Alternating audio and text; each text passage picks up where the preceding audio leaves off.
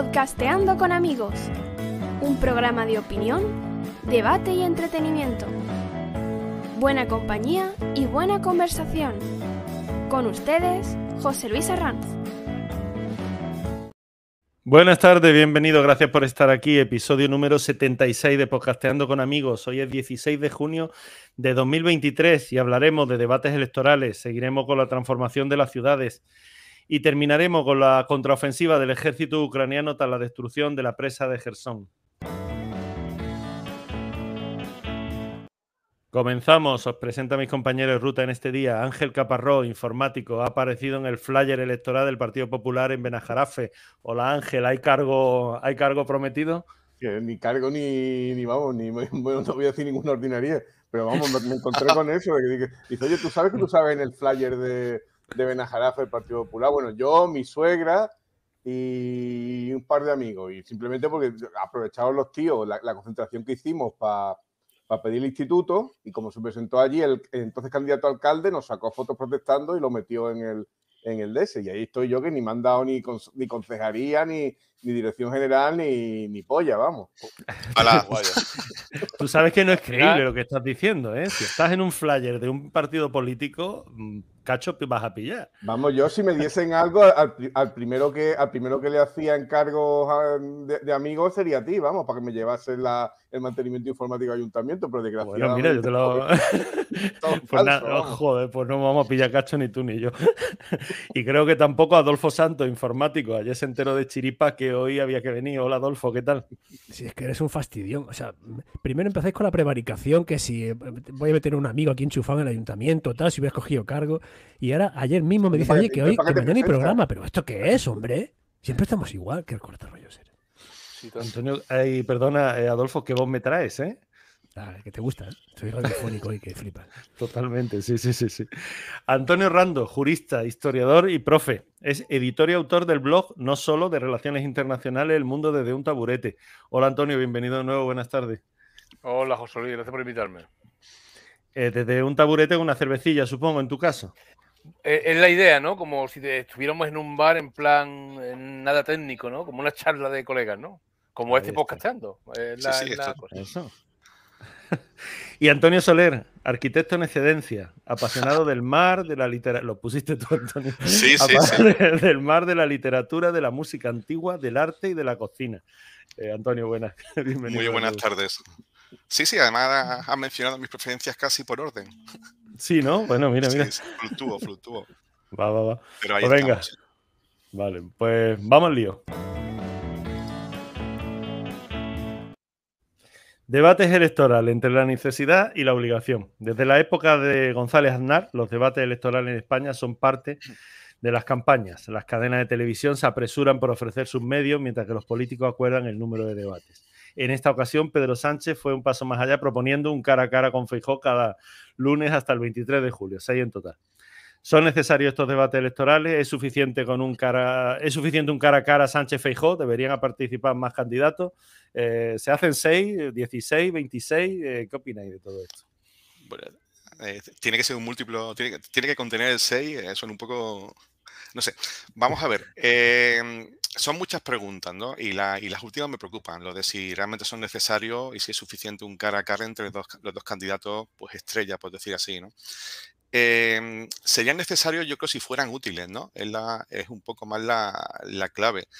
Yo estoy convencido de que, de que, en España el público que sigue los debates se conecta con su voto más que decidido y vamos un poco a ver un poco el, espectáculo. Espectáculo que con el formato de los últimos tiempos se ha, tendido a perderse, ¿no? Con la, eh, la compartimentación muy estanca de, de, temas y preguntas, la atomización del tiempo de, de los intervinientes yo creo que si antes eran poco interesantes, ahora ya son llegan a resultar fríos.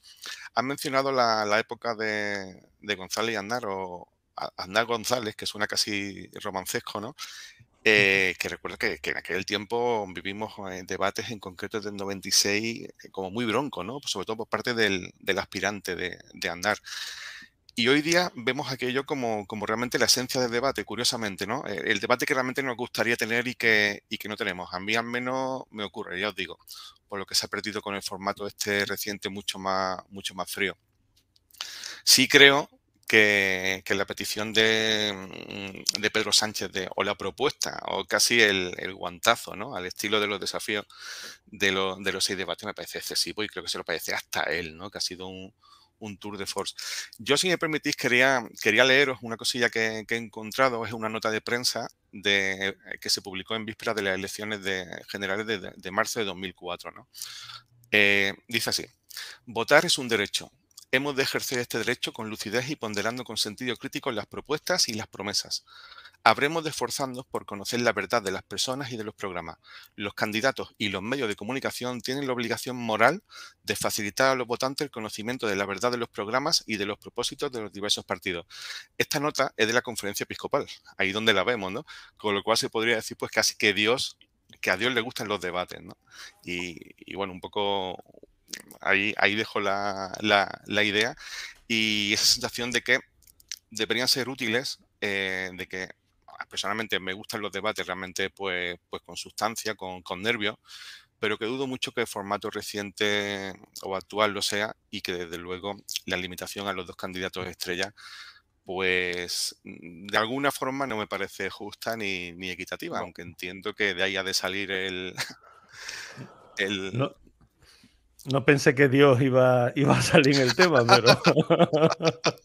Tú ibas a decir algo, Adolfo. Ahora Miguel Río, ahora Miguel Río. Otro Dios. sin meter a Miguel Ríos a Dios ni al Papa, que por cierto ha sido el pilar en todo esto, eh, sí es cierto que los debates electorales lo que sí necesitan es una mínima regulación. Y me explico. Sí, sí. Eh, en España hay tres comunidades autónomas que tienen regulados los debates eh, por ley. País Vasco, Castilla y León y Murcia los debates son obligatorios por, por ley según su legislación electoral. Y creo que el debate en sí es mm, productivo. Productivo en el sentido de que es una forma de condensarle al electorado en muy poco tiempo, en una hora, dos horas, eh, dos debates televisados, tres a lo sumo, eh, cuál es realmente la mm, política que cada uno de los candidatos quiere llevar a cabo.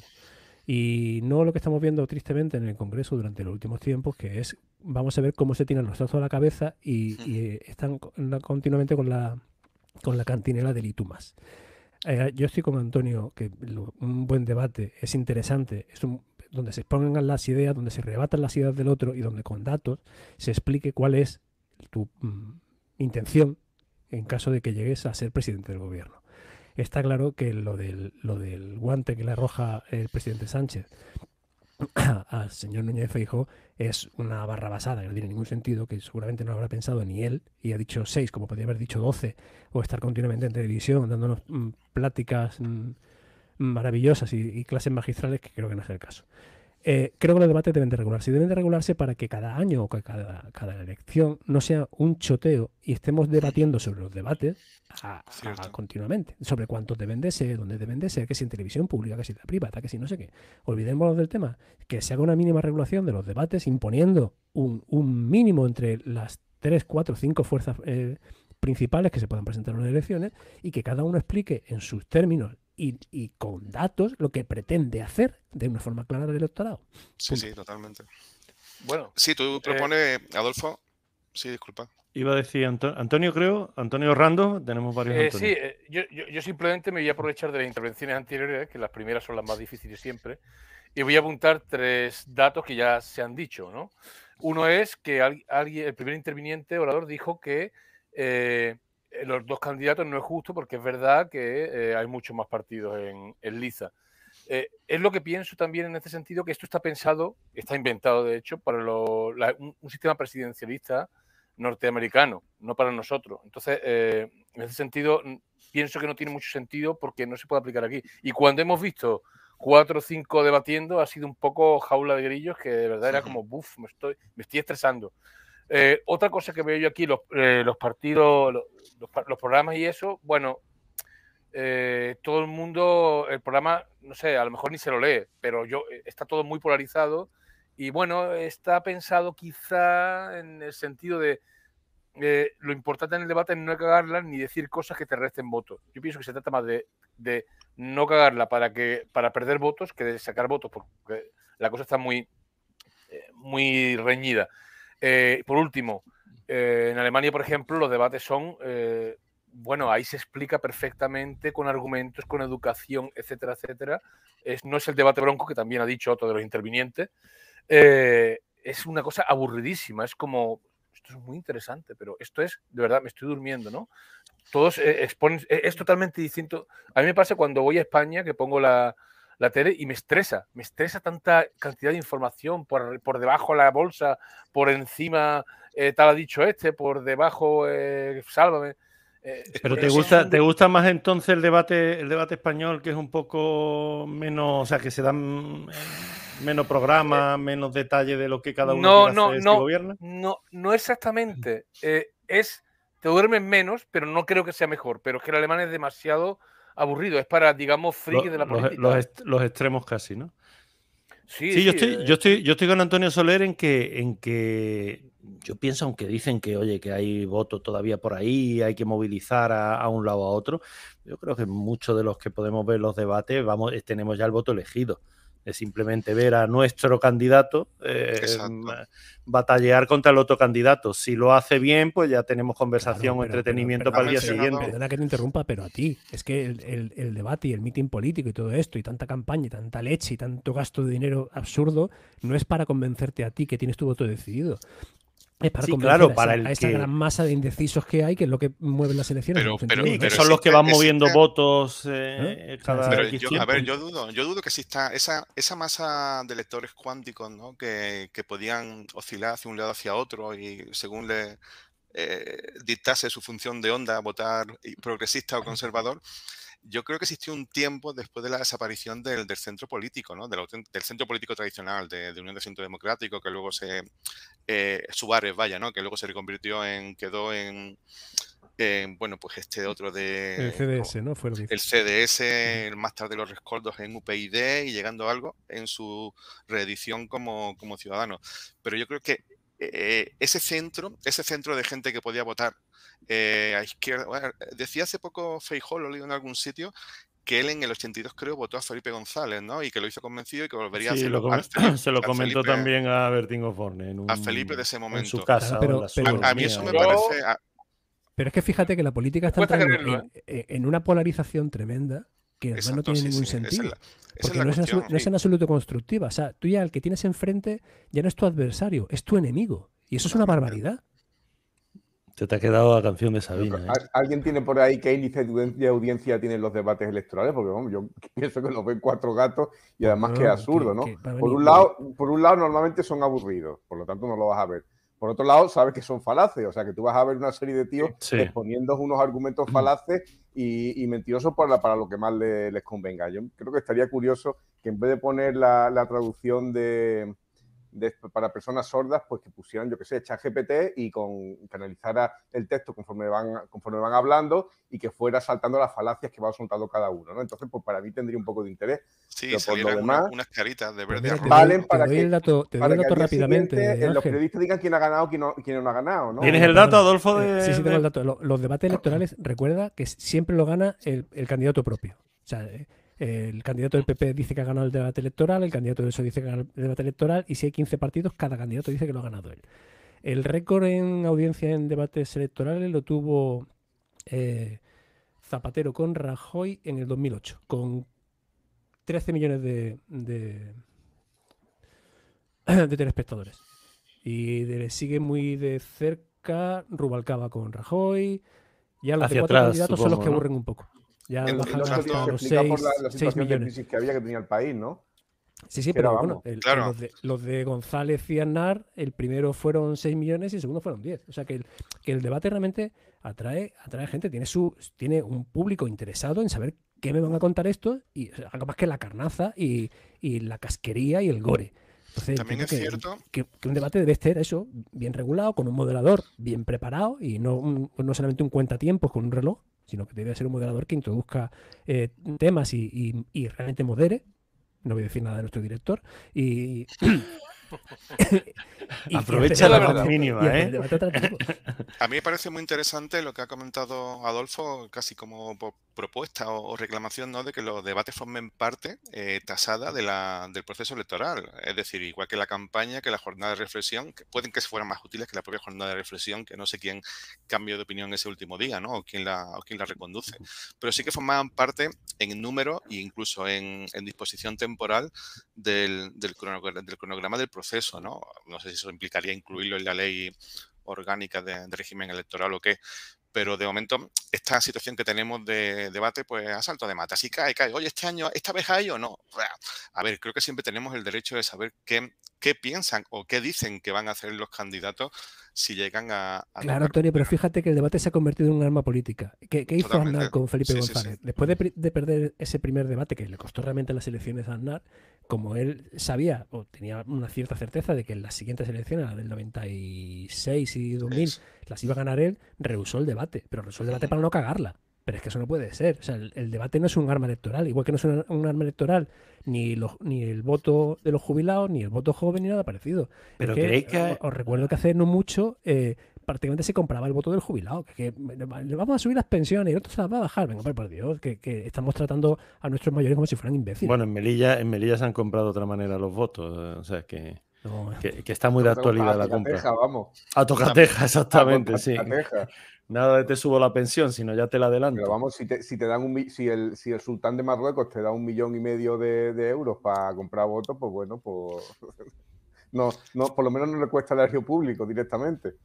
Ah, es el origen, yo no había llegado yo tanto en la Bueno, sí, parece que sí, que, el, que, está procesado había tenido contacto con había tenido contacto con los servicios secretos marroquíes y vamos, que un millón y medio de euros no, no lo robas tú de las arcas públicas para pagártelo, ¿no? Aquí, por ejemplo, en, Andalucía, bueno, pues tenemos hemos tenido el clientelismo, lo seguimos teniendo, pero ahí en este caso pues, pues, proviene de los propios fondos públicos, en este caso provenía de los fondos públicos del, del país vecino.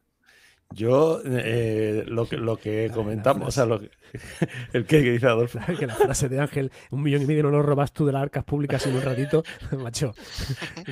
La, frase, de, la, frase del episodio. se, ha, robado más, ¿no? Se ha, robado más, pero para Melilla un millón y medio, macho, ya, ya tiene mérito. Para Andalucía entera o se podía robar 700 millones o esos que dice que, que hay por ahí, ¿no?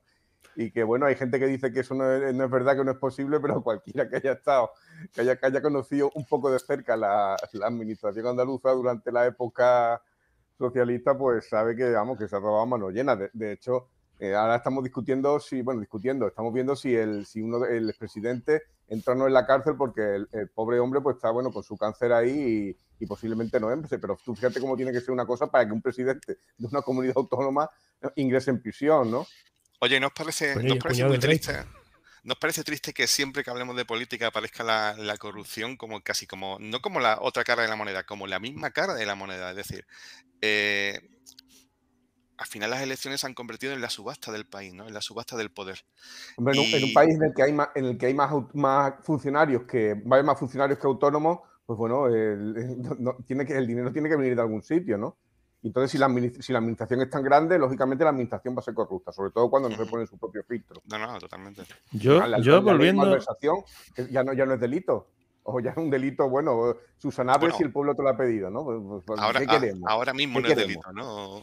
Yo, volviendo, decía los debates, eh, lo que estamos hablando me recuerda, y creo que los debates de ciertos años hacia, hacia ahora, el otro día eh, me decía un amigo, hay que ver que tengo un vecino, que tal, que en el grupo de WhatsApp, eh, ¿qué pasa con tu vecino? Se alegra más de que pierda su equipo, o sea, de que pierda mi equipo de fútbol, de que, se, de que gane el suyo. Eh, no digo equipo, aunque ya sabéis cuáles son los dos. Eh, y yo creo que a veces estamos en la situación de decir, no, no, porque yo no le voto. También otra persona me decía el otro día, a Ayuso no la voto, eh, alguien en Madrid, a Ayuso no la voto porque es que me cae como tal, no sé qué. Y dices tú, pero bueno, espérate, ¿cuáles son tus ideales?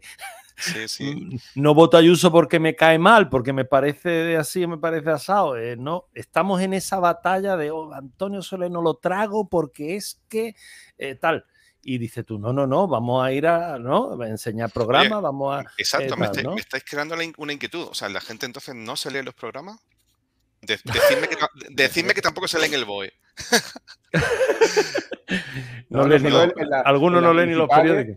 En las municipales pusimos en la, en, la, en la, web de la Asociación de Vecinos, pusimos todos los todos los, programas de, de, todos los partidos políticos, menos el del PSOE y el del GIMP, porque bueno, porque sabíamos que eran mentiras, ¿no?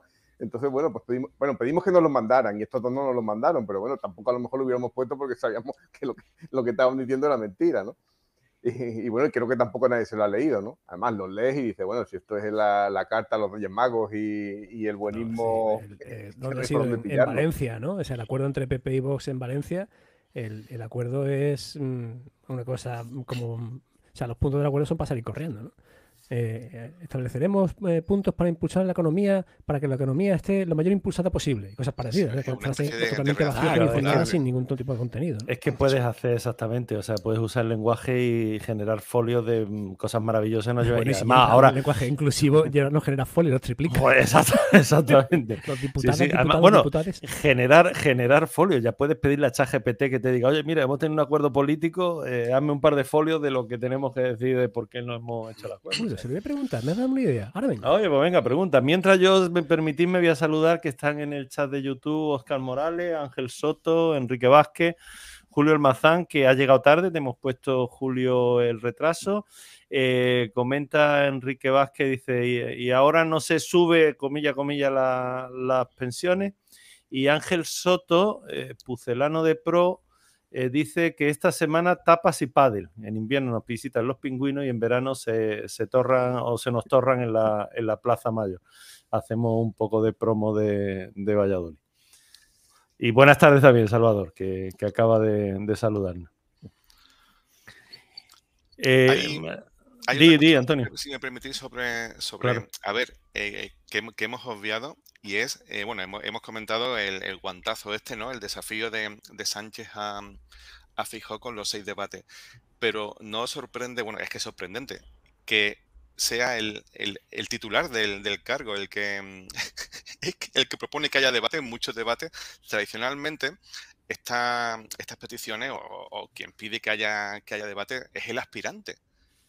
Eh, yo creo que esto eh, se relaciona claramente con, eh, con el plan. Yo creo que, Pedro Sánchez ha hecho otra de sus pequeñas jugadas maestras con este tour de force o, este pequeño gambito ¿no? que, ha hecho simulando que va a sacrificar lo que le queda de legislatura en, pro de conseguir un beneficio mayor, ¿no? Que, sería, en este caso, pues salir lo mejor parado posible en unas elecciones. Y yo creo que lo confía todo a su capacidad para el pugilato se está convencido de que Feijó es un imberbe en materia de, debate, en materia de dialéctica. Feijó vivía con la tranquilidad de que el deterioro de la imagen de Sánchez y del gobierno de coalición le llevaba a la Moncloa, ¿no? Y, bueno, se ha encontrado Feijó con esta piedra en el camino, ¿no, ¿no os parece? Bueno, yo creo que a mí me da que lo que ha hecho Sánchez es un ejercicio de debilidad. Sí, totalmente de acuerdo. Eh, es, el, parece la rata que se revuelve desesperada. Exacto. Lo que me extraña es que nadie del equipo que normalmente tienen gente que sabe mucho de tema de elección y tal haya dicho no para para Pedro se supone que, esto lo decidió él solito, ¿no? Que se encerró. Claro, sí, sí, salió, sí, Salió con la rabieta. Exactamente, y no hubo, no hubo quien lo parase. le, intentaban le intentaban cerrar la puerta de Moncloa para que no hiciese la declaración, pero nadie tuvo narices de. De, todas formas, la piel del oso, la, eh, la, piel del oso no está vendida. Quiere decir que, quiere decir que hay mucha gente que totalmente. Hay mucha gente que vota a la izquierda y que, bueno, la, diferencia puede estar en que se quede en su casa o. Exacto, se suele decir. Que... rabo todo es toro, claro. Sí, sí, sí. Le podemos preguntar a Tezanos que, ha, publicado hoy el. Decía que le podemos preguntar a Tezanos que ha publicado hoy el. Su carta a los Reyes Magos. De intención de voto. De He, leído, he leído que, que, si sale el PP echaría a Tezano. Y digo, joder, no, no, hagáis noticia de lo que no es noticia, esto ya lo sabíamos. O sea, esto ya dice tú, vamos a ver, no, no gastéis ni papel ni, ni servidores de ¿eh? internet para esto. No, tú lo mantendrías en cambios de, en cambios de políticos, el, el, PP llegó a mantener a, gente de afín al PSOE. Sí, bueno, eh, sí, sí, en alguna, en alguna ocasión, sí, sí, sí, sí, tienes razón. Pero no sé, no sé, lo de Tezano es, de otra de otra El PP solo tendría que preguntarle a Tezano por sus principios, quizás tenga otros. pues con, e, con esa frase vamos a, vamos a, nos vamos a ir al siguiente tema y, nos comemos el ¿Y no contamos lo del ChatGPT? Venga, cuéntalo, cuéntalo, sí, he visto, he visto que, ¿no? Eh, es que me he generado como, como tres folios de acuerdo de coalición electoral, es una pasada.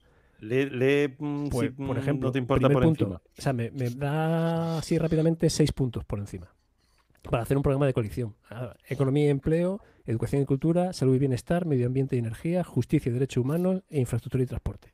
O sea, de libro. El primero de economía dice fomentar políticas de desarrollo económico sostenible que impulsen la creación del empleo. Claro, ¿no? Fantástico. Evidente. Bueno, pues así, yo creo que los de Valencia han cogido, han cogido ChatGPT, pero la versión tonta. Pues eso tiene, parece que menos contenido que este. Vota, el, ChatGPT. El pequeño ChatGPT, ¿no? Os voy a poner, voy a poner en el grupo el, super pantallazo que me ha pegado. Ahora, ahora veis. Cambiamos de tema. La transformación de las ciudades. Tenemos una responsabilidad con los residentes de la ciudad en el futuro. El uso del espacio público debe democratizarse. La historia, al igual que la esencia de las ciudades, debe respetarse. Es necesario poner las ciudades en manos de especialistas de cada área, tomar decisiones con amplio consenso y tener muy en cuenta la participación ciudadana. ¿Qué opináis de los cambios que están ocurriendo en la ciudad en los últimos, en los últimos tiempos? Bueno, da, la impresión de que, de que los cambios, en, a ver, que es una de esas situaciones en las cuales eh, tenemos los suficientes años, a pesar de ser relativamente jóvenes, como para haber visto cambiar mucho las cosas, ¿no? Eh, yo recordaba, eh, a raíz de, este planteamiento, de este enunciado, pensaba, oye, y además entronca con algo que Ángel ha dicho alguna vez, mis padres y abuelos, incluso mis abuelos, iban mucho más al centro, como decíamos en el palo, a Málaga, de lo que voy yo. ¿eh? ¿Por qué, he desarrollado ese pequeño hastío, ese gran hastío? ¿Por qué no necesito ir? ¿Por qué no me apetece sobre todo? Por mucho que, haga, que haya pues, pues grandes acontecimientos, uh, contenedores culturales, ahora iremos sobre ellos. Y más que eh, nunca, de hecho. Sí, más que nunca, más que nunca. Yo creo que es un poco porque realmente se ha perdido, un poco por sentimiento nostálgico, que nostalgia viene de dolor por lo perdido, ¿no? ¿Y, qué es lo que se ha perdido? Eh, el enunciado contiene la palabra historia y para mí es fundamental. La historia es la integral, el relato de, los acontecimientos humanos.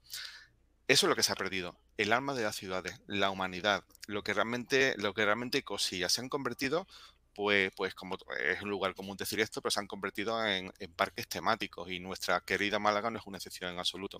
Las ciudades, las ciudades que conocemos aquí en, Europa, la, ciudad americana va por otro derrotero, eh, muy diferente, ¿no? Pero la ciudad europea viene de la, de la poli griega y de la urbe romana. Eh, luego con las implementaciones, con la, con la, con la añadidura de eh, aquí en la cuenca mediterránea, sobre todo en España, de la ciudad árabe arambicada y, y luego de la ciudad medieval intramuros, ¿no? Eso dio origen a un modelo abigarrado que favoreció en lo malo las epidemias, ¿no? las pestes, pero en lo bueno favoreció el intercambio, los gremios, pues las cofradías, esa, esa maravilla del alma de la ciudad, de nuestras ciudades, que es la Semana Santa, los desfiles profesionales, ¿no? Y lo digo desde un punto de vista etnográfico y antropológico, eh, no artístico ni religioso, que por supuesto también. Eh, en esa línea, eh, en esa línea de desarrollo, pues llegamos a las ciudades griegas, a las ciudades romanas, a las ciudades, y, ya en el Renacimiento y en el, medievo y Renacimiento, a las ciudades como hubs de, o concentradores de relaciones de, intercambio. ¿no? Venecia nació así. En Venecia, pues en plena ruta de la seda, eh, los comerciantes, los mercaderes, ¿no? Eh, los palacios representativos de uno y de otro, de los duces, etc. Eso sigue así y, las ciudades fueron creciendo de forma, de forma contenida hasta la revolución industrial. La revolución industrial supuso pues, llevar mucha gente a las ciudades y ahí hubo que dar una solución para salubridad, eh, pues para que la gente mínimamente pudiera vivir, incluso mucho antes de las reivindicaciones de tipo mm, proletario. ¿no? ¿Cómo se solucionó? ¿Cómo se afrontó? Pues se afrontó con una altura de miras entre 19 y el 20 que, creo que hace falta ahora. Creo que la metodología para resolver los problemas que podemos tener en las ciudades hoy día habría que fijarse en cómo los pensadores, eh, arquitectos, urbanistas eh, del 19 eh, pensaron, se sentaron sobre papel en blanco y dio lugar a la ciudad lineal, a la ciudad industrial, a la ciudad jardín, que tiene, de cuyo tenemos un ejemplo de más o menos eh, adaptado aquí en Málaga, que, proponía pues colocar Julio, Julio, que nos estará escuchando, suele hablar de, de, un mantra que le decían estudiando arquitectura, ¿no? Luz, espacio, verdor. Eso es la ciudad jardín tres veces el tres veces verde por uno por uno por uno construido. Eso se ha perdido. y, sobre todo se ha perdido en lo que es el núcleo histórico, eh, como digo antes, el alma de la ciudad. Las ciudades europeas, y aquí lo tenemos muy claro, tenemos en nuestro ejemplo, eh, lo vimos a diario, se han convertido en una sucesión de, contenedores culturales eh, que, bueno, en un momento determinado de los 90, aquí como en, sintonía con, otras ciudades europeas, se optó por, el modelo, se pasó del modelo que traía Málaga tradicionalmente, que era un modelo con una rentabilidad pues, pues muy limitada, pero conocido, de, servicios e industria, pasamos a, un modelo turístico patrimonial. Y ahí había que echar toda la carne en el asador pues, con, el patrimonio, el patrimonio y, los contenedores culturales, como digo. ¿Qué tenemos hoy día? Tenemos eh, eh, pues que muchas ciudades europeas se han convertido en una sucesión de museos. Allá por los 90, cuando estalló el boom museístico, en, en, Frankfurt llegó a crearse la ribera de los museos. Hagamos museo y luego lo llenaremos. Esto aquí lo conocemos. Aquí pasó, aquí pues en Santiago de Compostela, con el, eh, la ciudad de la cultura, ¿no? que le encargaron a Peter Eisenman. Siempre se encargan estos contenedores y estos, estos tinglados a arquitectos de estrella y, lógicamente, con unas caché, con unos cachés eh, curioso. museos y dulces, y dulces típicos, que a veces cuando voy de viaje, oye, el dulce típico de tal, ¿desde, cuándo, ¿desde cuándo es típico? Esas franquicias culturales suelen ser súper aburridas, ¿no? O sea, quiero decir, totalmente, totalmente. un, alcalde está muy bien, pero luego, pues, bueno, pues, yo me acuerdo cuando fui a ver a Ciudad de las Ciencias y las Artes, ¿no? Y bueno, pues el edificio aquel de Calatrava, muy impresionante, pero bueno, por, por dentro es un vacío total. Tenía cuatro, cuatro montajitos de, de ciencia, de cuatro tonterías de, de mover, de mover engranajes y una cámara de una cámara de niebla y, y tontería tonterías, pero digo, bueno, pues esto es un espacio desaprovechado, esto es para que la gente lo vea, pero lo, veo, lo veo y ya está, y me voy, ¿no? Se pierde la. Se, se pierde, o sea, yo paseo por el centro de Málaga y aunque tengo eh, recuerdos, lógicamente, de toda una vida viviendo aquí, pero se pierde la esencia. Es decir, cuando cierto.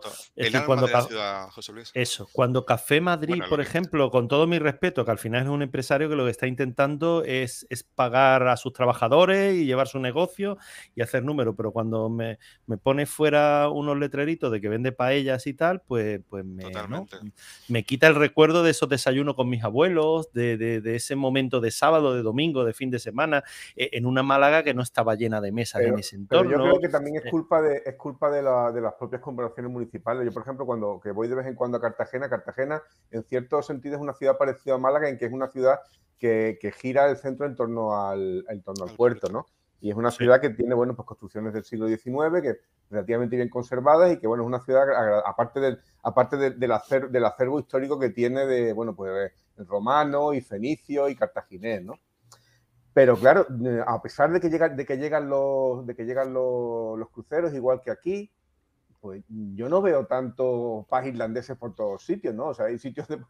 La, sí, hay la típica franquicia, pero sigue, siguen estando los típicos restaurantes y, bares de, cocina normal, ¿no? Para tomar tapas. Y, y los turistas se pasean igual. Y, yo no creo que echen en falta un pan irlandés. ¿eh? Es que se tendría, se tendría de alguna manera que controlar, por ejemplo, lo que ha ocurrido ahora hace poco con el desaparecido Café Central. Ah, Dice, vamos a. No, no, con el Café Central. Dice, con todo mi respeto, que el propietario que ha montado su pub inglés, creo que es, o irlandés, eh, tiene todo el derecho a montarlo sin ningún tal. Pero un despropósito que en Calle Lario, en Plaza de la Constitución, donde ha habido un café eh, con, historia, con, esencia, como yo decía, con alma, como tú dices, Antonio, eh, eh, que, incluso nos ha enseñado a nombrar los cafés como nadie en el mundo los nombra, ahora haya un pub inglés. Pero fíjate. Mm, habría que, no sé, habría que a, ver a, nombrar las pintas como nadie en el mundo. como nadie en el mundo la tal. Dice, habría que animar de alguna manera, no sé, de la institución del ayuntamiento. No, pero sí, ¿no? creo si me permitís, decir, oye, vamos a intentar poner estoy mezclando algo de aquí. Si me, permitís un segundo, creo que estoy mezclando eh, desde mi punto de vista dos conceptos. Uno es eh, qué función da la ciudad o, ese, ese, modelo de ciudad, de una ciudad de servicio, una ciudad industrial, es esa tendencia que tiene la ciudad en su evolución a lo largo de los años. Y otro concepto que creo que habría que defender es el concepto de ciudad para el ciudadano creo que, aunque es cierto que están creciendo museos por todas partes, estamos haciendo de los centros eh, históricos parques temáticos directamente, donde siempre están las mismas cadenas de, tiendas de ropa y de heladerías y tal, lo que sí es cierto es que las ciudades se están volviendo a ganar para el ciudadano. O sea, el, el hecho de que el vehículo privado empiece a desaparecer de las ciudades, que las ciudades empiecen a coger esa tendencia de la ciudad de 15 minutos, que me parece una idea magnífica, por no decir un taco. Eh, donde efectivamente todo esté disponible en un entorno cercano, que volvamos a recuperar el barrio, que eh, urbanísticamente pasemos de lo que se vendía hace 15, 20 años, que era la urbanización cerrada con piscina, garaje y trastero, donde solamente se hacía vida en esa, en esa urbanización, a una urbanización totalmente abierta, donde eh, se abre, en lugar de cerrarse a sí misma, se abre hacia el exterior y donde esos jardines, en lugar de ser internos, son hacia afuera, en, eh, un poco em, emulando esa ciudad-jardín, creo que es el modelo de ciudad que debemos llegar. Otra cosa son eh, los servicios, ese espíritu ciudadano, que, o ese espíritu de ciudad que, como bien dice Antonio, parece que, en Málaga, bueno, en Málaga en muchos, muchos sitios se ha perdido, ¿no? Sea, Madrid cada vez es menos castizo, igual que aquí en Málaga somos cada vez menos boquerones. Pero bueno, con independencia de eso, creo que es muy importante que urbanísticamente hablando, y me corregir los, los arquitectos si me equivoco, eh, que urbanísticamente hablando la ciudad vuelva a ganarse para el ciudadano, que la ciudad se pueda pasear, que se pueda disfrutar de la sí, ciudad. Totalmente de acuerdo. Claro, claro, claro. Cuando hablo de recuperar el alma de la ciudad me, me refiero netamente a eso. La ciudad, eh, lo decía al principio, eh, nos interesa, a ver, lo, lo, que, lo que nos diferencia es nuestra identidad y la identidad eh, se refleja pues, en la historia, en la de los aconteceres y, la historia, como decía también al principio, es la recopilación del acontecimiento humano, es decir, es indisoluble del lugar y no es trasladable. Eh, hablamos de identidad y esa, eso es lo que hay que defender. Hay cuestiones que, bueno, que ha mencionado eh, Adolfo y con las que estoy completamente de acuerdo. Y lo que ha dicho de los recorridos pequeños, ¿no? De, la, de, la, un poco de, la, de la cercanía, de, de sentir el pulso, eso es fundamental. Como también es fundamental eh, mm, echar una mirada al patrimonio intangible, a, la, aquella cultura que no es la gran, grandísima cultura de los museos. Yo no tengo nada en contra de los museos. Eh, si tuviera público, pues mi público me diría, este no es el que siempre habla de arte y no sé cuánto. Sí, sí, sí, totalmente. Pero también me interesa el arte grande y el arte pequeño. Yo creo que la ciudad no puede ser una sucesión como un parque temático, ya os digo, de museos, de contenedores y entre museo y museo, pues kioscos de, bebidas y comidas que son pues las franquicias de la, que si un Star mm, oh. Leches. Necesitamos, necesitamos hamburguesa suranga en Calle Lario, por favor. El, encargado de hamburguesa suranga. es que, antes exactamente eran, eran, eran malagueño que eso. Eran comercios. Han, han, desaparecido todo, la relojería tal que estaba aquí a la derecha, el, el tal, el cosmopolita eh, con, la orientación política que se le quisiese dar en su época, pero bueno, yo la recuerdo de niño, o sea, recuerdo de niño, ¿no? De que era el punto de encuentro con mi tío, con tal, en agosto, que venían de vacaciones, que, tal. Eh, es decir, son recuerdos que cada uno, es decir, uno va pasando y va diciendo, bueno, esto es que no lo reconoce ya ni la madre que lo parió. Te das cuenta de que, no es rentable, o sea que eso no tiene vuelta de Sí, sí, pero claro. Yo tampoco, tampoco entiendo al personal, porque yo he estado hace un mes en Marrakech y yo no me he ido buscando un restaurante de paella. O sea, que no, no se Claro, sí. ¿no? pero dicen, ¿no es rentable o te ha venido alguien presionado por las grandes marcas, por las grandes firmas y te ha puesto suficiente dinero delante como decir, pues mira, pues lo, ¿no? Es la economía. es decir, sí, exactamente. Tampoco pretendo que sean héroes, ¿no? Son empresarios y hacen números y puntos, ¿no? A ver, a ver. ¿Qué, Antonio, hombre, Antonio Rando. ¿Qué Antonio? Cuenta. Rando, Rando, es que ha aparecido, estaba desaparecido un poco. El, bueno. Había ido por más cerveza. Eh, el, eh, es que ha, bajado Al, ha bajado al súper porque solo quedaba una. Sí, bueno. Antonio, perdón. Eh, pues bueno, precisamente a colación de la cerveza, pues yo, yo recuerdo la Plaza de la Merced, no es que me enorgullezca ni, ni, ni, diga que sea mejor que el Reina Sofía, pero antes era para los ciudadanos. Y te ibas a la Plaza de la Merced y había gente de todos los colores te encontrabas un pan, te encontrabas un tío súper entrajado y todo el mundo estaba allí junto, compartían la, eh, la ciudad. Y eso ahora ya no se ve, ahora, como bien han dicho, un parque temático. Otra cosa también quería apuntar, ¿no? Eh, la historia, estoy de acuerdo con lo que se ha dicho, pero también en la ciencia del cambio. Eh, la historia de la ciencia del cambio en el sentido de que todo cambia, naturalmente, pero si, si, preservando la identidad o que la identidad sea una concreta de Málaga. en este sentido, yo he visto mi experiencia en Alemania también es la siguiente. También se ha hablado, bueno, yo, estoy, voy aquí al remolque de los intervinientes, soy un jeta, ¿no? Hay que reconocerlo. Y por ejemplo, eh, lo que se decía de espacio, verde, etcétera, Antonio, etcétera. la niña te está llorando. Sí, ¿no? En fin, es lo que tiene el directo. el directo. Exactamente, ya está. No, no, sí, sí, es lo que tienen los hijos. Y yo encantado, venga. Oh, que Bueno, sigue, perdona. Antonio Pues- atiende a su hija, atiende a tu hija, hombre. Mientras Antonio entiende a su hija, eh, quiero, quiero sacarle un tema y ahora que nos lo cuente. Eh, si no recuerdo mal, Antonio eh, Rando vive en Colonia. Eso, eso quería comentar, pero no me dejó mi hija. Bueno, Colonesa. No, no te, no te dejé yo que hable de tu hija. cuenta, cuenta, Colonia Antonio. y no, y no No. de Santa Inés, ¿eh? No, no, no, no, no. La colonia de Centenio no. Eh, que, que, por cierto, la colonia, todos lo conocéis, la colonia no es lo, lo que es ahora y lo que era antes. Bueno, digresión aparte. En, en- en Alemania se construía verde y espacio, como se ha dicho aquí, ¿no? Verde, espacio, luz, tal cual. Luz aquí no hay mucha, pero lo que hay se, se intenta aprovechar. Bueno, eh, yo me he dado cuenta en los últimos tiempos, yo vivo en un sitio, en un piso no muy grande, pero que tengo mi, mi verde rodeado de por todos sitios, ¿no? Salgo a tomar mi cafelito a la terraza y tengo mis árboles, mi verde, todo. Eh, ahora no se está construyendo así. Estoy viendo que se está eh, utilizando el, el sistema especulativo que se ha llevado en España durante la época de la burbuja. Eh, en, en todas las ciudades alemanas siempre había una plaza grande delante de la estación, ¿no? Ahora ya no. Ahora, en cuanto pueden. Ay, pero si aquí hay un espacio, pero ¿cómo es que no se ha aprovechado? Te plantan un Primark. Entonces tú tienes la, la estación convertida en, en una calle. Ya no hay plaza de estación. El verde no se construye, se construye un edificio eh, unos, unos de otros, que si está hablando te escucha el vecino. O te ponen un verde, digamos, eh, a modo de. Sí, que quede de constancia, ¿no? Pero eh, estoy fijándome que en Alemania se está, se está perdiendo eso.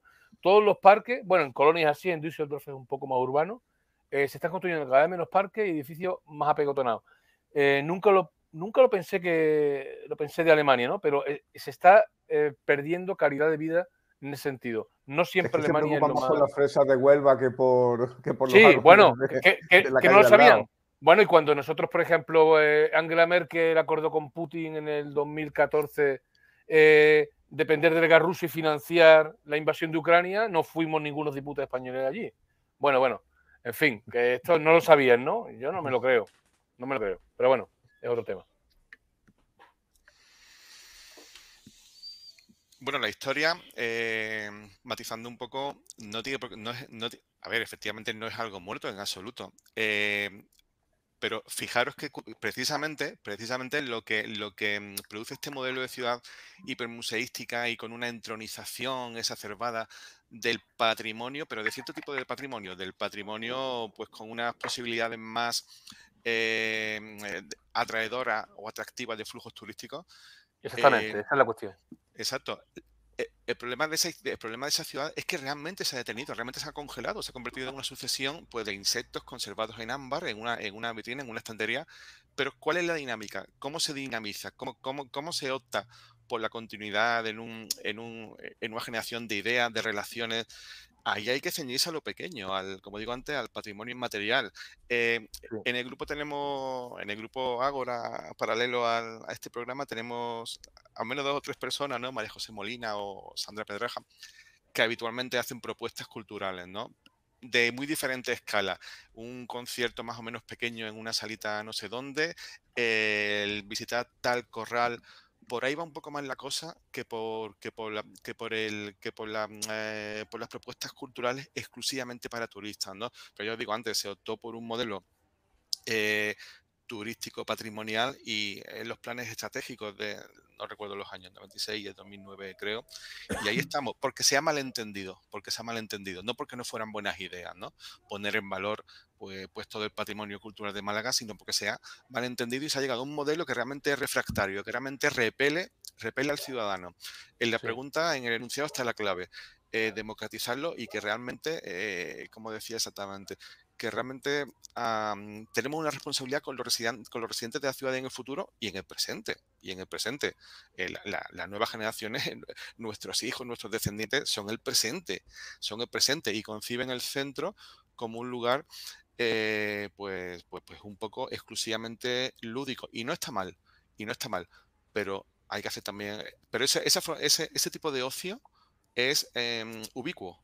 Puede, podría encontrar el mismo en, en- en Milán o en París o, o en Londres, ¿no? Totalmente. Y por ahí va un poco pero tú y yo, por ejemplo, hemos huido de la ciudad.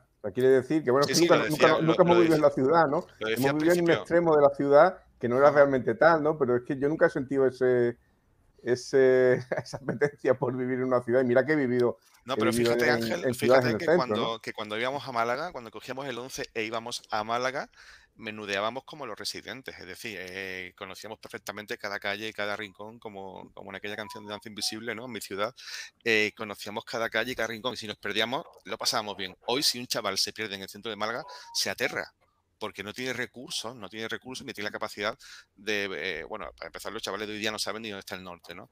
Eh, concepto de Google, Antonio. Sí, sí, sí, sí, sí. Pero ya os digo, un poco la recuperación del alma de la ciudad eh, iría por ahí y es una, es una necesidad, es una necesidad y hay que atender a lo pequeño, al patrimonio intangible, a, a las pequeñas cosas y optar menos por, por franquicias. La franquicia, cuando hablo de franquicias, no me refiero solamente a la cafetería de moda, eh, también me refiero a las, franquicias culturales o a las franquicias de vivienda. Eh, decían al principio eh, que, bueno, que las ciudades se han convertido en Dindilandia, ¿no? Ahora el plus es además dormir en la casa de Ratón Mickey, es decir, en un apartamento vacacional en el puro centro de la ciudad, del que se ha expulsado, es un fenómeno que se conoce en urbanismo de siempre, la expulsión de rentas diferenciales, y que yo nunca haya visto tan palmariamente como con la proliferación de apartamentos vacacionales, ¿no? Literalmente los residentes eh, desaparecen. Antonio, apartamentos vacacionales aparte, eh, creo que urbanísticamente el desarrollo urbanístico de, Málaga es un caos. O sea, eh, creo que de las pocas ciudades donde te puedes encontrar una zona, por así decirlo bien, con unos precios bastante altos, pegado a una zona no marginal, pero sí bastante proletaria y no, no, le ven ningún sentido que media calle sea proletaria y media calle sean edificios de lujo. A mí no me cuadra y perdóname que... Y, terminando tenemos que irnos al, último tema. Que no, no, tiene siempre, no tiene siempre la percepción de que aquello marginal se va a convertir en más de lo mismo. Eso siempre es así. Eh, se va a hacer una operación del tipo... Sí, sí, sí, sí. Es más de lo mismo. Eh, bueno, bueno, termina, sí. No, no me da la gana, termina. Vámonos, cambiamos de tema. Contraofensiva del ejército ucraniano tras la destrucción de la presa de Gerson. La destrucción de la presa eh, puede retrasar la ofensiva del ejército ucraniano. Aunque los medios de comunicación de Rusia ya han anunciado que la contraofensiva empezó, al parecer esto no es así. El ejército ucraniano admite que está mejor preparado que antes para una contraofensiva, que será lanzada muy pronto y sin ningún anuncio. De este modo contribuyen a elevar el agotamiento, la tensión e incluso el pánico entre los miembros del ejército ruso. ¿Qué, ¿Qué opináis de esto? Bueno, Antonio Rando, ¿qué opinas tú sobre todo de esto? Que eres el que sabe de. Bueno, el, eh, historiador que habla. Eh, eh, bueno, yo, yo, no sé, yo sé, yo soy, yo soy igual que vosotros, y, pero y no sé nada de estrategia militar. Aunque hice la mili, y en el previo hemos visto que fui el único que la hice. ¿Hiciste la mili? sí, es verdad, en el previo hemos visto que el único. Se me olvidó echar la prórroga. Se me olvidó echar la prórroga. Y entonces, por eso, por eso soy más. ¿En serio? ¿En serio fue por eso? sí, sí, fue por eso, fue por eso. Ay, la leche. Entonces, bueno. No, pero, pero así se justifican habitualmente eh, los pringados que acabaron haciendo la mil. Se me olvidó en el último momento. No, digo, que, no digo que sea tu caso. No. Yo 12 meses, Antonio, fueron más, porque tú eres más joven. No, no, fueron nueve. Si, entonces, si elegías la, la prestación, eran 12. Y si elegías la mil, eran nueve. Y yo, como estudiaba Derecho y pensaba que iba a ser ministro de los Balcanes, pues digo, yo voy a, voy a hacer a Melino, voy a ser que. Bueno, mira, pues gracias, a esos nueve gracias a nueve meses puedes hablarnos de la contraofensiva del ejército ucraniano. Poquito, poquito. Eh, simplemente, eh, a ver, es un, no, no, voy a ser breve. Es una guerra que no puede ganar ninguno de los dos contendientes y es una fantasía pensar que Ucrania la vaya a ganar. Eh, yo pienso que esta contraofensiva o esta contraofensiva, o más bien, digamos, esta, este anuncio de contraofensiva pone, pone muy nervioso a gran parte de la fuerza rusa, que son muchas veces carne de cañón. ¿no? Y también, también creo que es una especie de, como pasaba en la guerra de los Balcanes, ¿no? Eh, vamos a mantener ocupado a Occidente, porque si ven que yo estoy aquí sin hacer nada, no me van a ayudar. Y ahora Trump y Santis, el, el aspirante, creo que va a ser Santis, espero que lo sea, el, del partido eh, republicano, eh, espero que, gane a Trump y prefiero ese candidato que Trump, ¿no? Bueno, pues eh, están amenazando con dejar de ayudar a Ucrania porque Ucrania no es nuestra guerra, etcétera, etcétera, etcétera. Entonces, Zelensky tiene que hacer algo, Ucrania tiene que hacer algo para, no, para, oiga, que estamos haciendo algo. Un ejemplo de la guerra de los Balcanes, bueno, yo pienso lo siguiente, siendo un poco bruto, es como, a ver, yo voy a coger territorios para una eventual negociación poder soltarlo. Es decir, yo cojo la parte de la mesa que está al lado de la nevera, que hace 40 grados en Málaga y me estoy asando. Entonces digo, bueno, yo lo voy a ocupar por si hay que negociar. Digo, bueno, pues venga, graciosamente te cedo ese territorio, ¿no? Eh, pero pienso que no, se puede hacer nada. Rusia no va a soltar eh, lo que tiene y Ucrania puede estar en condiciones de, ir rebañando territorio. Pero bueno, así llevamos en Chipre desde el 74, ¿no? Media isla está invadida por el ejército turco y, en fin, eh, pienso que esto no es pan para hoy y para mañana. ¿no? de momento no tengo, nada que, no tengo más que decir. Esperaré a lo que digan los contertulios para así aprovecharme de sus eh, intervenciones como vengo haciendo a lo largo del programa. Pero discúlpame, Antonio. Eh, eh, me, hablabas de una me hablabas de una similitud con Kosovo días antes preparando esto. Bueno, a ver, Kosovo, Kosovo es, un, digamos, una, la, la, guerra del 99, digamos que Serbia lo perdió. Eh, la, similitud vendría dada porque Kosovo es una parte de Serbia y Ucrania sería también una parte de, Rusia, según la narrativa o discurso putiniano, ¿no? Es decir, Kosovo es parte de Serbia, en este sentido está más claro, hay una resolución de Naciones Unidas que lo dice, y, Ucrania sería parte de, lo mismo. En este sentido, Serbia y, la República Serbska, que es una parte serbia, una entidad serbia de, la, eh, de, Bosnia, eh, apoyan a Putin por eso, ¿no? ¿Y por qué está relacionado también con Kosovo y la guerra de los Balcanes? Pues bien, porque el mundo entero sancionó a Rusia y en su momento el mundo entero sancionó a Serbia. Y estos, y estos países, Serbia, que es el país más importante de los futuros miembros de la Unión Europea, en, los Balcanes Occidentales, eh, eh, se van con Rusia. ¿no? Ellos dicen, a ver, Rusia no me sancionó en su momento, es mi principal valedor con respecto a Kosovo, y yo le tengo que eh, devolver la jugada diciendo que, bueno, que le, le, condeno internacionalmente en Naciones, Unidas, pero voy con ellos e incluso recluto, recluto gente. Es decir, muchos de, de, los voluntarios que luchan en, contra los rusos, perdón, contra los ucranianos, se reclutan en Serbia. Kosovo es parte de Serbia y Ucrania es parte de Serbia. Es, es una vuelta de tuerca a un concepto que no tiene nada que ver, pero se identifica, ¿no? Es, por eso digo que se parecen bastante, eh, cada cual tiene sus sueños imperiales. En el caso de Kosovo, bueno, es muy largo de explicar, mm, pero en el caso de Ucrania es también parte, considera Putin que es parte de Rusia y de hecho los ucranianos no son eh, ucranianos, sino que son rusos. Entonces, bueno, ambos quieren también recuperar su algo que les pertenece, ¿no? Y desde, desde, ese posicionamiento de Putin tan personalista, porque ya sabemos que los rusos no están por la guerra, eh, y estoy convencido de ello. Conozco rusos que se avergüenzan de, por supuesto, de, su, presidente. por supuesto. Desde, ese planteamiento de Putin eh, con sueño imperialista y con la convicción de que Ucrania es parte de Rusia, eh, decías al principio que no puede ganar ninguno de los dos. Yo me pregunto, y creo que es escalofriante analizarlo, si Putin puede ganar y si Putin puede perder. A mí me da miedo que Putin pierda. Totalmente, totalmente. Sí, a, mí cuando hablan si, llegan a algún tipo de acuerdo o armisticio, mm, bienvenido sea. Porque estoy de acuerdo con vosotros que esta guerra creo que no la va a ganar nadie. Pero como Putin se ve acorralado, podemos tener un problema. Claro, desde Antonio Rando, desde el análisis eh, diplomático estratégico, eh, se intuye en sus palabras eh, corrígeme si me equivoco, Antonio, que la salida es diplomática o no, o no hay salida. Por, supuesto, por supuesto. Pero es que también hay la opción de que no haya salida. Eh, y eso me parece eh, Por supuesto, o, de que no haya salida o de que se cronifique como otros muchísimos bueno, conflictos. que se cronifique 450 días.